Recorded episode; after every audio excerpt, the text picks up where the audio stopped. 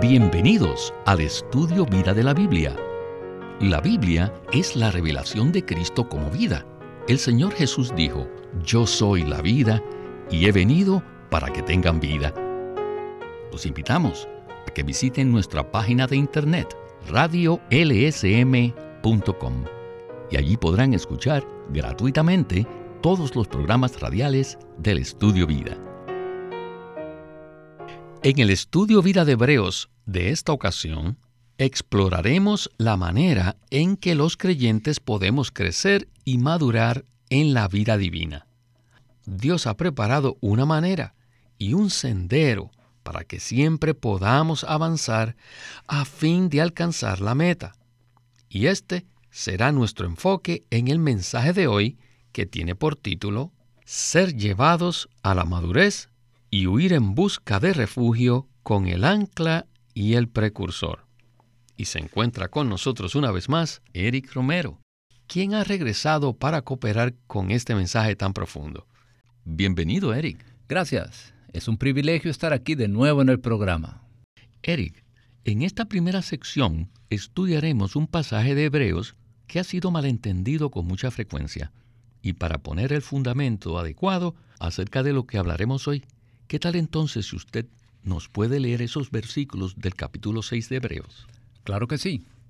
Hebreos capítulo 6, versículos del 1 al 8 dicen, Por tanto, dejando ya la palabra de los comienzos de Cristo, vayamos adelante a la madurez, no echando otra vez el fundamento del arrepentimiento de obras muertas y de la fe en Dios, de la enseñanza de bautismos, de la imposición de manos, de la resurrección de los muertos y del juicio eterno. Y esto haremos si Dios lo permite, porque es imposible que los que una vez fueron iluminados y gustaron del don celestial, y fueron hechos partícipes del Espíritu Santo, y asimismo gustaron de la buena palabra de Dios y los poderes del siglo venidero, y no obstante recayeron, sean otra vez renovados para arrepentimiento, crucificando de nuevo para sí mismos al Hijo de Dios y exponiéndole a la ignominia porque la tierra que bebe la lluvia que muchas veces cae sobre ella, y produce hierba provechosa a aquellos para los cuales es labrada, participa de la bendición de Dios. Pero la que produce espinos y abrojos es reprobada, está próxima a ser maldecida, y su fin es el ser quemada.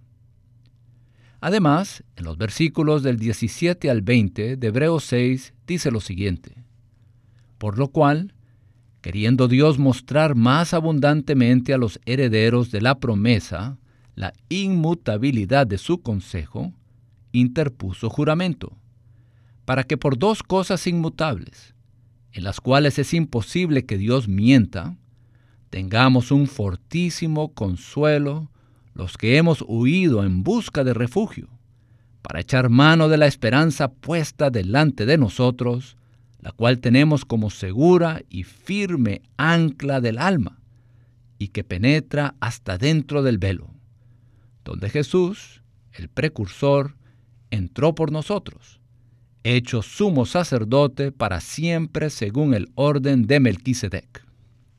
Gracias, Eric. Este es un pasaje de las Escrituras que a menudo se malinterpreta, pero creo que hay una luz muy prometedora al final del túnel del programa de hoy. Bien, con esta lectura bíblica estamos listos para escuchar a Witness Lee en el primer segmento de este estudio Vida de Hebreos. Adelante. Este libro, el libro de Hebreos, es un libro que trata de la madurez. Los creyentes hebreos habían iniciado su vida cristiana pero ahora estaban vacilando en sus mentes, preguntándose si debían continuar avanzando o debían regresar al judaísmo. Por lo tanto, este libro fue escrito para animarlos a avanzar. Seguir adelante no significa que debamos tener un nuevo comienzo, lo cual contradice nuestro concepto natural. La mayoría de nosotros pasamos mucho tiempo considerando nuestras circunstancias, nuestro futuro y nuestro pasado. Sin embargo, no pasamos ni siquiera una hora considerando cómo seguir adelante. No es necesario que se sienten a considerarlo, ni un solo minuto, ni siquiera un solo segundo. Simplemente debemos seguir adelante. Si está bien o mal, sigan adelante. Conforme al principio de Hebreos 6, sentarnos a considerar estas cosas significa echar otro fundamento. En este momento estamos construyendo otro local de reuniones y tanto los arquitectos como los ingenieros están laborando para poner los cimientos del edificio. Pero supongamos que una vez que hayan terminado los cimientos, algo interrumpe la construcción y luego, después de un tiempo, ellos regresan para continuar la obra. Y supongamos que entonces ellos dijeran, debido a que paramos la construcción, ahora necesitamos tener un nuevo inicio y entonces debemos poner los cimientos de nuevo. Si ellos hicieran esto, solo veríamos los cimientos y jamás veríamos las paredes ni los techos. De hecho, jamás veríamos el edificio. En los primeros años de mi vida cristiana, yo puse muchos cimientos. Probablemente puse más de 30 fundamentos. Eran avivados por un tiempo, pero luego recaían de nuevo. Y cada vez que lo hacía, me arrepentía y confesaba mi error una vez más. Esto es lo que significa ser renovados para arrepentimiento, lo cual equivale a poner de nuevo el fundamento del arrepentimiento. Finalmente, me sentí cansado de esto, pero no sabía qué hacer. Y un día, mientras leía Hebreos 6, me di cuenta de cuán tonto había sido. Yo no necesitaba arrepentirme una y otra vez de lo que ya me había arrepentido. Todo lo que necesitaba hacer era seguir adelante. En este momento sigo adelante. Avancen. No se pregunten si el Señor los ha perdonado o no. Simplemente sigan adelante. No debemos considerar si el Señor nos perdonará o no. Simplemente sigan adelante. Lo que debemos hacer es proseguir hacia la meta. Eric, ¿qué segmento tan animante hemos escuchado? Creo que esta es una experiencia por la que casi todos los cristianos genuinos hemos pasado.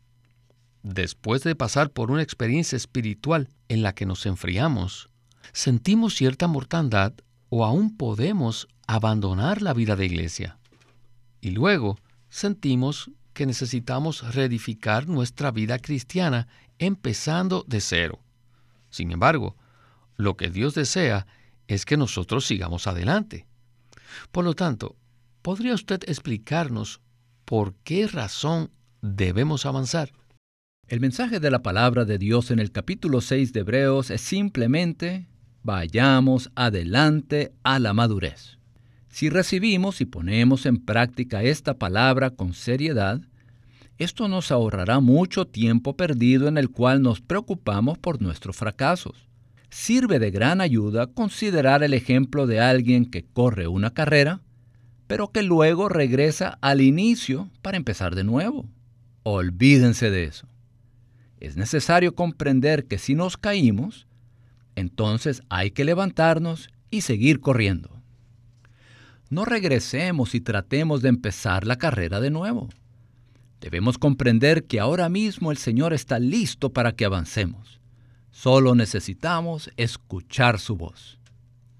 Recuerdo el pasaje del capítulo 3 de Hebreos donde se nos dice que si hoy escuchamos la voz del Señor, no debemos endurecer nuestro corazón. Pero la tendencia que tenemos es la de endurecer nuestro corazón al malgastar nuestro tiempo preocupándonos por lo que podría ser, en lugar de interesarnos solo por lo que es el ahora y avanzar juntamente con el Señor. Así que mientras estemos aquí, deberíamos llamar a esto hoy. Corramos la carrera. Entremos en Cristo. Unámonos a su propósito y a su beneplácito. Sí, ciertamente fallamos, nos distraemos, somos culpables de pecado, somos ofendidos y también ofendemos a otros. Pero Jesús murió por los pecadores. Así que simplemente tenemos que arrepentirnos de cualquier pecado actual y no regresar a los pecados que ya fueron eliminados. Olvidémonos de eso y corramos la carrera. Estoy totalmente de acuerdo con usted y su respuesta nos anima mucho a seguir adelante. Cuando cometemos un error y fallamos, siempre pensamos que el problema es que no pudimos hacerlo bien la primera vez, pero que la siguiente vez sí podremos mejorar. Pero en realidad lo que necesitamos es continuar corriendo la carrera. ¿Verdad, Eric? Por supuesto que sí. Nuestro comienzo fue firme. Fuimos iluminados. Fuimos partícipes del Espíritu Santo y probamos la palabra de Dios. Ahora, vayamos adelante a la madurez. Bueno, regresemos de nuevo con Witness Lee para escuchar el siguiente segmento de este estudio Vida de Hebreos.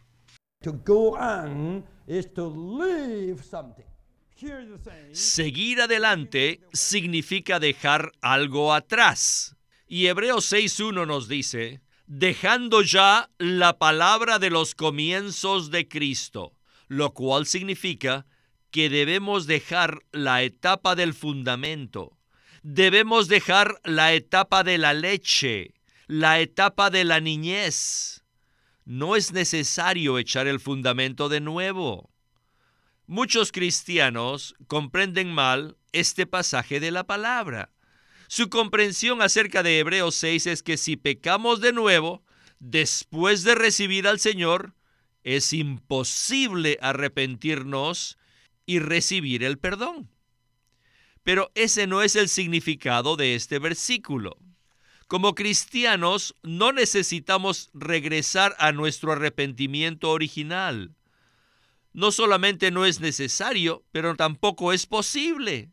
Si alguno de ustedes intenta regresar al arrepentimiento original, eso significa que está echando el fundamento de nuevo. A los ojos de Dios, hacer esto significa crucificar al Señor de nuevo.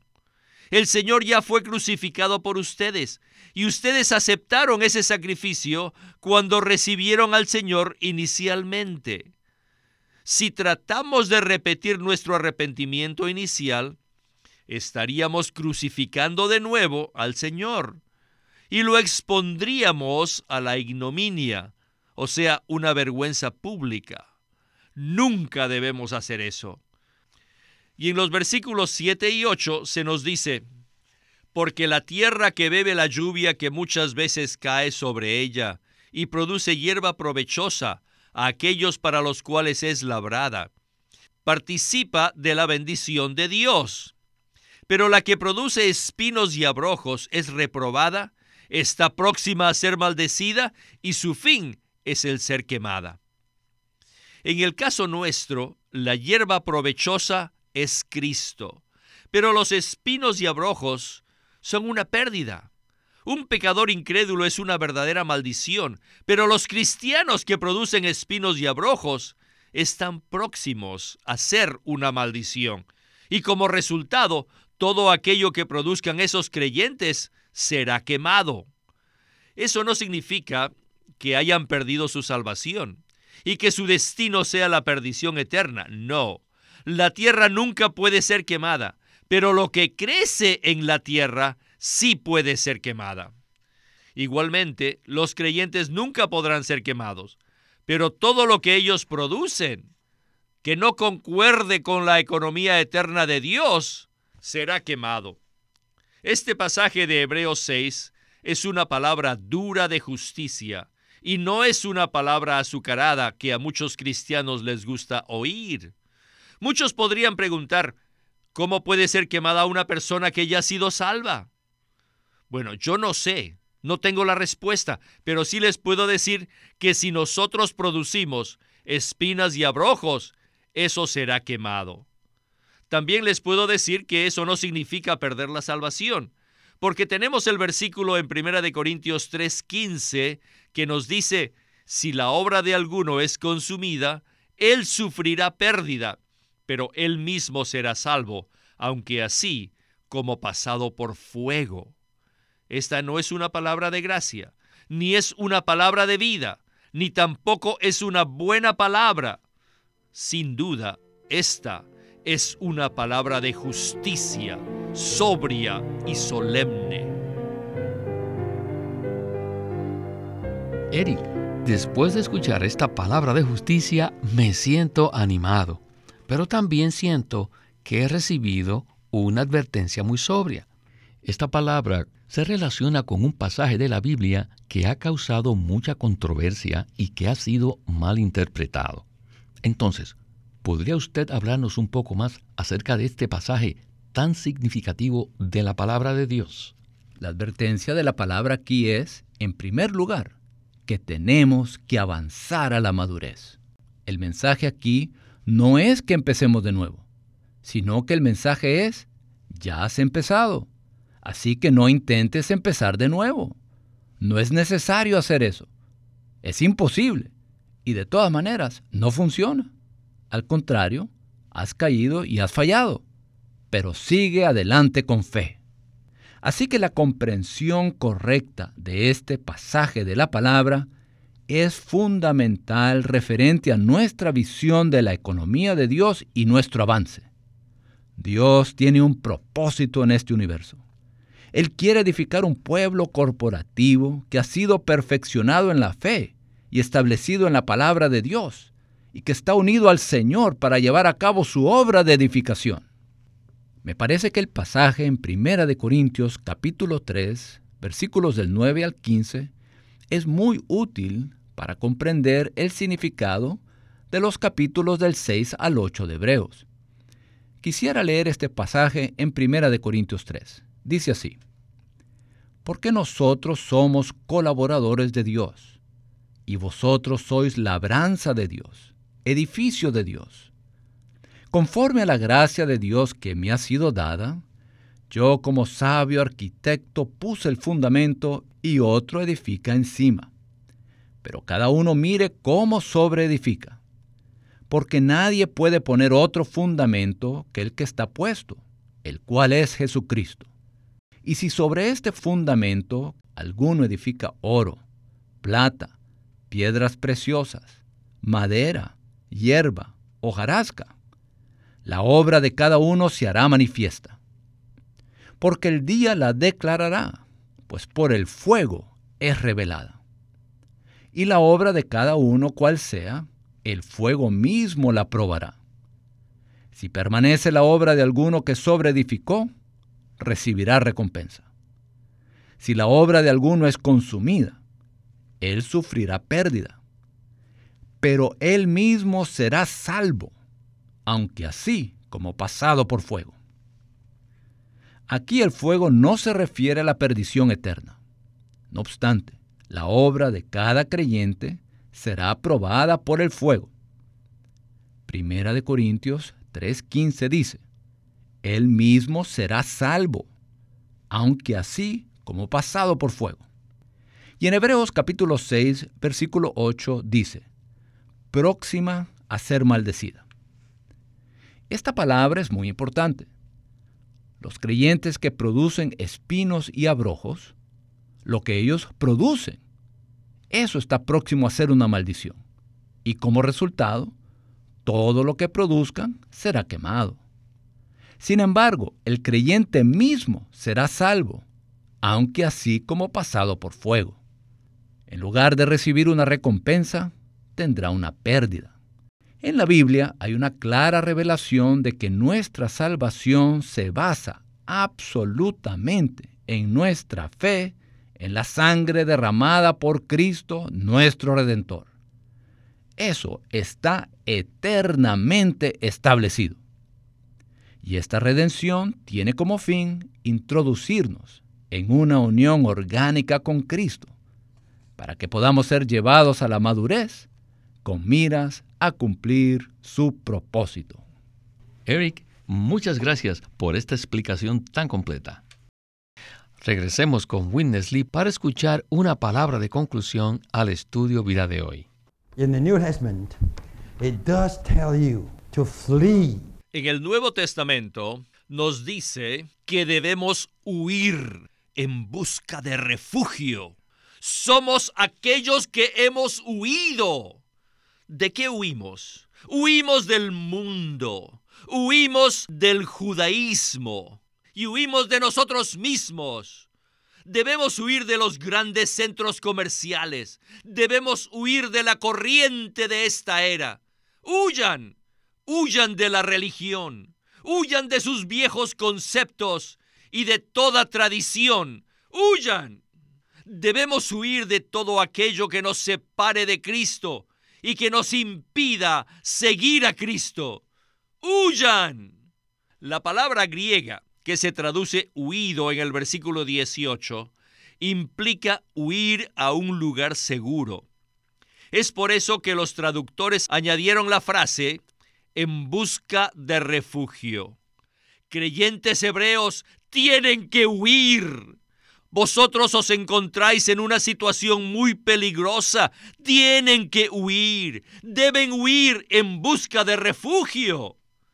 Y según el contexto de Hebreos 6, 9 al 20, no hay duda que el escritor trató de presentarnos un cuadro en el que todos estamos navegando en un mar tormentoso, porque él usó la palabra ancla. Así que nos compara a todos nosotros como si estuviéramos navegando en un bote en medio de un mar tormentoso. Por lo tanto, necesitamos un ancla. Y sin duda, el refugio al cual debemos huir es a un puerto, a un albergue marino. Estamos en una tormenta en el mar, pero ¿dónde se encuentra este albergue? Primeramente, necesitamos darnos cuenta que este puerto se encuentra en nuestro espíritu. Segundo, este puerto es la vida de iglesia. Y finalmente, este puerto está en los lugares celestiales, en el lugar santísimo donde está el Señor Jesús. Nunca he visto en el Nuevo Testamento ni un solo versículo que nos diga que debemos huir de cualquier situación en la que nos encontremos. Pongo mis ojos en el Señor para que me dé las palabras a fin de decirles lo siguiente. Cualquier situación en la que nos encontramos, es un mar tormentoso. ¿Es usted rico? Sus riquezas son un mar tormentoso. ¿Es usted pobre? Su pobreza también es un mar tormentoso. Cualquier situación en la que nos encontremos es un mar tormentoso. Y el escritor se incluyó a sí mismo en esta situación cuando dijo, los que hemos huido en el versículo 18. Luego nos dice que Jesús no es solo nuestro capitán de salvación, sino que además es nuestro precursor, el que fue delante de nosotros en el versículo 20. El Señor Jesús como nuestro precursor tomó la iniciativa de pasar por el mar tormentoso y entrar a través del velo para entrar en la gloria Shekinah de Dios. Jesus fled everything Jesús huyó de todo to enter into the presence and Shekinah glory of God. para entrar a esta gloria, la gloria Shekinah de Dios. The real river crossing El verdadero cruzador de ríos is this fleeing. es uno que huye. If you don't flee, Si ustedes no huyen, I am a little concerned that you would not cross the river. me preocupa que no sean verdadero cruzador de ríos. The real river crossing is the fleeing. El verdadero cruzador de ríos es uno que huye. No puedo más que decir amén a esta palabra tan animante. Lo que acabamos de escuchar nos anima a huir de cualquier cosa que nos separe de Cristo y también nos anima a buscar refugio en nuestro espíritu, en la vida de iglesia y en los lugares celestiales, donde se encuentra el capitán de nuestra salvación. Entonces, Eric, ¿qué significa huir en términos prácticos? La palabra griega aquí indica una intensidad en nuestra huida. Se refiere a escapar con seguridad a un refugio. Estamos en peligro. Cada situación en la que estamos es una situación de peligro. Estamos en peligro a causa del mundo. Estamos en peligro debido a la operación satánica. Estamos en peligro en cada situación en la que vivimos. Nuestra carne es peligrosa y puede llevarnos a la oscuridad y a la muerte. Nuestro yo nos distrae por completo de Cristo y nos lleva a una especie de oscuridad en nuestro interior. Además, el mundo entero yace en poder del maligno. Todo lo que nos rodea está diseñado para quitarnos a Dios y despojarnos de Dios como nuestra porción. Así que tenemos que huir. Pero ¿a dónde deberíamos huir? Aquí se nos dice claramente que el refugio, el lugar seguro, está en nuestro espíritu. Este lugar seguro también es la iglesia de Dios. Y en tercer lugar, este lugar seguro es estar juntamente con Cristo en los lugares celestiales. Así que se nos da tal promesa confirmada por un juramento. Y esto se convierte en un ancla para nuestra alma. Nuestra alma es sacudida y volteada en cada dirección, pero este lugar seguro se convierte en un ancla. En el mar tormentoso tenemos un ancla firmemente fijada dentro del velo. Esto indica que entramos con Cristo al lugar santísimo, a la comunión íntima con Dios. ¡Qué ancla! Qué lugar. Huimos hacia Cristo. Eric, muchísimas gracias por habernos acompañado en este estudio vida. Gracias por invitarme. Este es Víctor Molina haciendo la voz de Matt Miller, Eric Romero, la de Gary Kaiser y Walter Ortiz, la de Winnesley.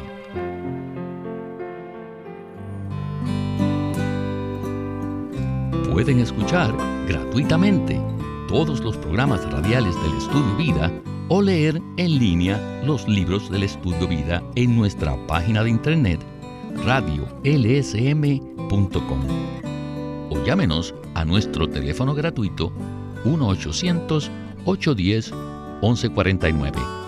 1-800-810-1149. Además, si desean, pueden comunicarse con nosotros enviándonos un correo electrónico a estudiovida.lsm.org.